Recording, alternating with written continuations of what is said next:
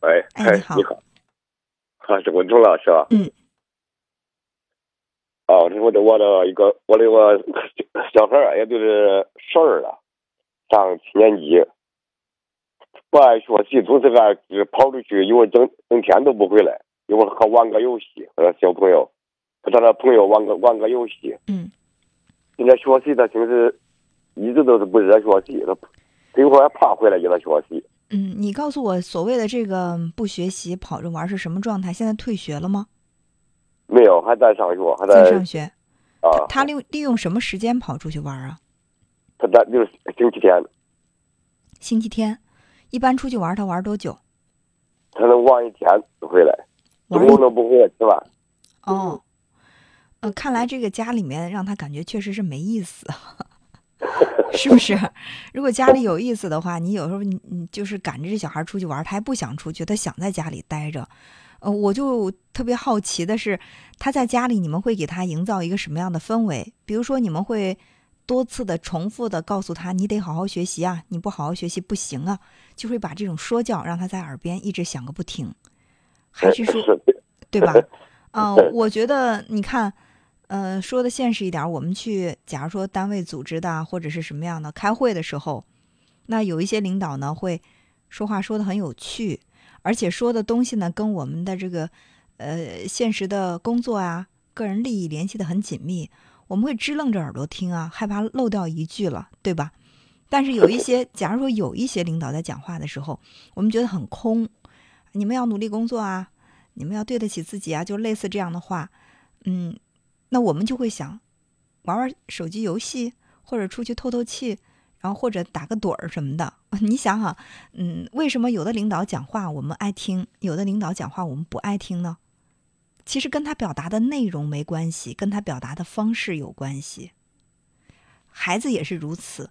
如果说你觉得你重复多次的去说这些话，对孩子已经产生不了什么作用，就是为了缓解自己的焦虑。我要不说他，我心里难受。说了，反正听不听是你的事儿。我说了，我做父亲的责任我都尽到了。那你没学好，可不是我不管你，是因为你不听我的管。如果给自己这么想的话，那可能到最后真的是，你也说了很多，孩子也确实没听进去，他还想往外逃，因为他太不想听你念这个紧箍咒了。是这个有道理，主要是学习的一直作业完不成，老师只给我打电话，我也睡觉。嗯嗯，就这个问题呢，你可以，呃，其实好多人家长都在说，这进入青春期，上了初中之后呢，孩子各种各样的问题都出现了。呃，对于这个问题，我是这么看的，我觉得其实你跟孩子之间的嗯沟通交流早就有问题了，只不过那个时候孩子他小，他的这个自我能量不足，他不听也得听，听也得听，因为你吼一嗓子，他可能就害怕了，对不对？你要罚他不给他饭吃，或者让他站在门外站一会儿，他就哭了。他确实是内心特别的恐惧。到了青春期之后，他觉得自己变强大了。你不就吼两嗓子吗？你吼我可以不听啊，对不对？或者你让我不吃饭，不吃饭我去同学家吃。你让我站门外站一会儿，我我就走了，我就玩儿去了。你会觉得自己的那种控制力量越来越弱，控制不了他了，而他有一种越来越强大的这种感觉。你会发现，打他一顿他也不当回事儿，别说你吼他一声了。是的，这点打的也不小。所以说，呃，不是问题在今天才有，而是早就有了。到了青春期，就是父母和孩子之间的这种对抗越来越明显了。你会发现问题凸显的，呃，越来越让人不容忽视了。嗯，那就是出现这样的问题，其实我们想要说的是怎么办啊？今天很很巧，两个关于孩子的问题，其实爸爸妈妈都很操心。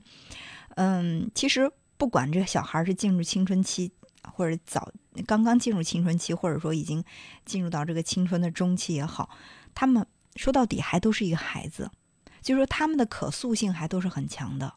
关键是你打算怎么塑造他？就是头疼比较少。哎，我们想看那个书，可能跟那网上查，就是没，嗯，没得啥合适的吧。就是我，你首先呢，就刚其实刚才我觉得这两个问题非常的类似，就是你要去想办法让你说的内容、你说的东西让孩子能听得进去，这是第一。他要如果把耳朵一关，你觉得你特别感天动地的说了特别多，有用吗？一点用都没有。呃呃，但是你要觉得他你说的有趣，他愿意听，不管能不能做得到，最起码第一步完成了。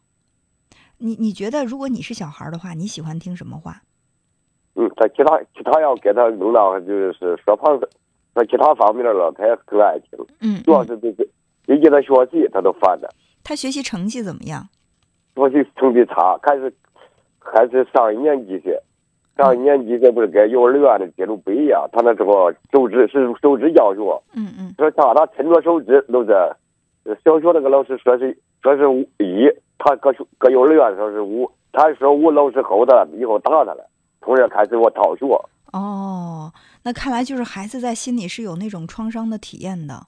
那在这个在这个时候，你应该更加的对孩子有尊重、有理解、有体谅。你你，因为我你想一个学习特别成绩特别差的孩子，他们会心里怎么想？他们真的一点都不想学吗？其实他们会有一种无力感。我既想好好学，我又集中不了精力，我又投入不了，所以我的成绩又很差，这是他们的矛盾。那在这个，他说我管不住自己。对，在这个时候，在这个时候，家长需要给他做的是什么？是理解和共情。所谓的共情是什么呢？有一个非常好简单的一个操作的方法，就是你找到他的矛盾，并且理解他这种矛盾。你比如说，你会说啊，爸爸知道你也很想去学习，但是呢，又集中不了精力。看到别的孩子学得很快，学会了，然后你自己的成绩一直这么不好，你在心里又很着急，又又又觉得很急。一方面是想学，一方面是学不好，所以在心里会觉得很别扭、很难受，对不对？你把。孩子内心的这个体验给他描述出来，他会觉得，哎呦，你看我爸多懂我呀，我就是这样的。然后你会告诉他，爸爸也有过这种情况。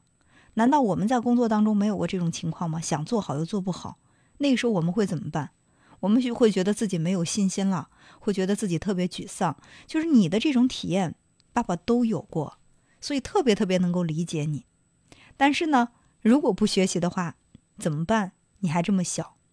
对不对？就是如果说我们来共同试一试，给自己制定一个学习计划，我们来共同努力，来看一看效果怎么样，试一试，好不好？那我觉得这个可能会让孩子在心里面能接受。我也早点跟他说过，可是他是，可是也是三分钟的热度，都有他有变的。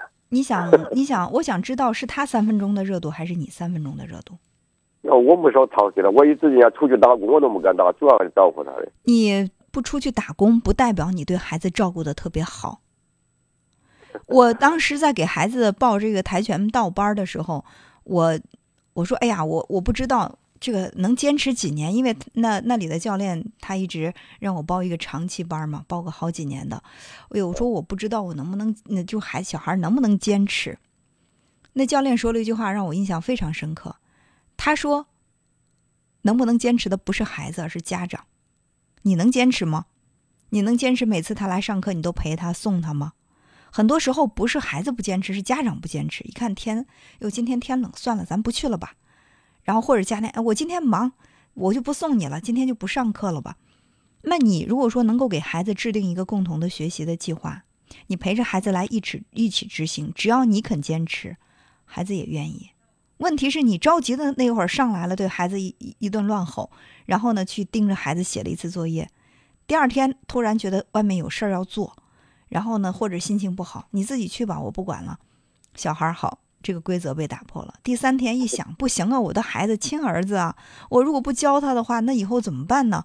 我还得对他使劲儿，然后又吼他一通，说来来来，我们必须来把这个作业完成。就是你不坚持，造成了孩子不坚持。因为我不知道在孩子小学这个阶段，你对他的陪伴够不够？因为必须孩子的规则的建立必须由家长来陪伴的建立的。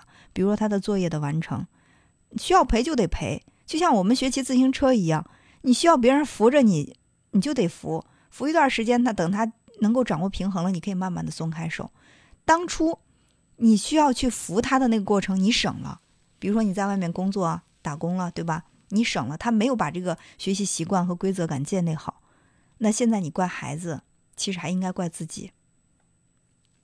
那我认为不晚，就是你现在愿意去陪他。我也没少没少给他费心的。从年从小，我一直都陪他照顾照顾他的学习，我没敢出，一直没敢出去，因为他，因为他妈妈出去，我都没敢出去，为了照顾他。想想，那只能说你对他的照顾太失败了。哦，也没好好挣着钱，也没照顾好。对呀，那你的方法就不对呀。所以你刚才在说，我也在照顾他，我也特别操心，操心没错。